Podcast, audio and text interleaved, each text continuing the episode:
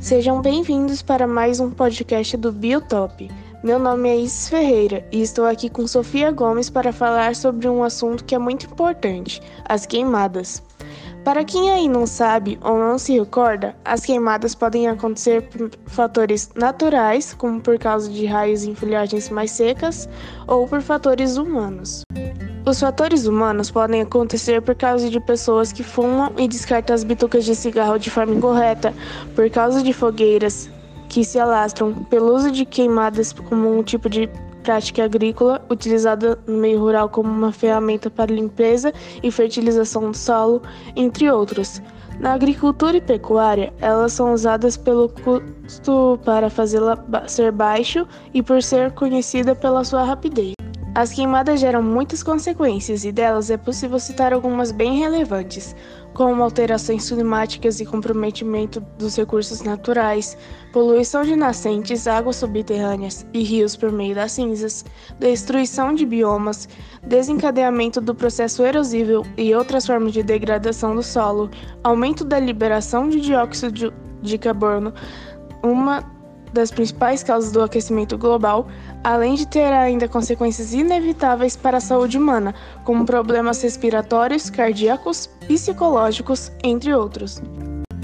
No ano de 2020, que foi bem triste para todos por causa da pandemia, mais uma coisa aconteceu para deixar o ano pior ainda. O número de queimadas no Amazonas superou o recorde anterior, de 2005, e passou a ser o maior da história. Dados do Instituto Nacional de Pesquisas Espaciais, INPE, mostram que, até outubro de 2020, o estado já tinha registrado 15.700 focos ativos, enquanto em 2005 o acumulado de todo o ano foi de 15.644 casos. Agosto também registrou o maior número de queimadas para um único mês nos últimos 22 anos. Segundo a tabela de monitoramento dos focos ativos por estado do INPE, foram 8.030 casos de queimadas em todo o estado. Bom, você deve estar pensando, até agora só foram apresentados os problemas que as queimadas causaram, mas e as soluções? Não tem nada que se possa fazer? Tem sim parte das soluções para amenizar desse grande problema vem do governo, através da regularização fundiária, que seria uma forma de punir responsáveis por queimar e prevenir outros casos de queimada e desmatamento da Amazônia e também por meio de uma salvaguarda social ambiental.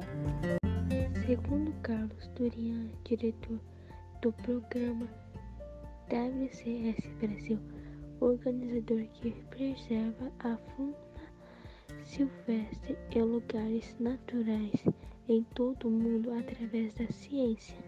Se não houver uma salvaguarda socioambiental por parte das autoridades, vamos ver o cenário de destruição estabelecido no sul do Amazonas subindo para a Amazônia Central, afetando a vida das pessoas que viviam na região. Segundo Carlos Durian, diretor do programa WCS Brasil, organizador que preserva a fauna silvestre e lugares naturais em todo o mundo através da ciência. Se não houver uma salvaguarda socioambiental por parte das autoridades, vamos ver o cenário de destruição estabelecido no sul do Amazonas, subindo para a Amazônia Central, afetando a vida das pessoas que viviam na região. Uma coisa que deve ser feita após a queimada é o preparo do solo, importante para romper a camada compactada formada, aumentando a areação da terra e a infiltração da água, possibilitando o nascimento de novas plantas. É preciso também fazer uma análise da área para verificar a necessidade da calagem ou da aplicação de fertilizante.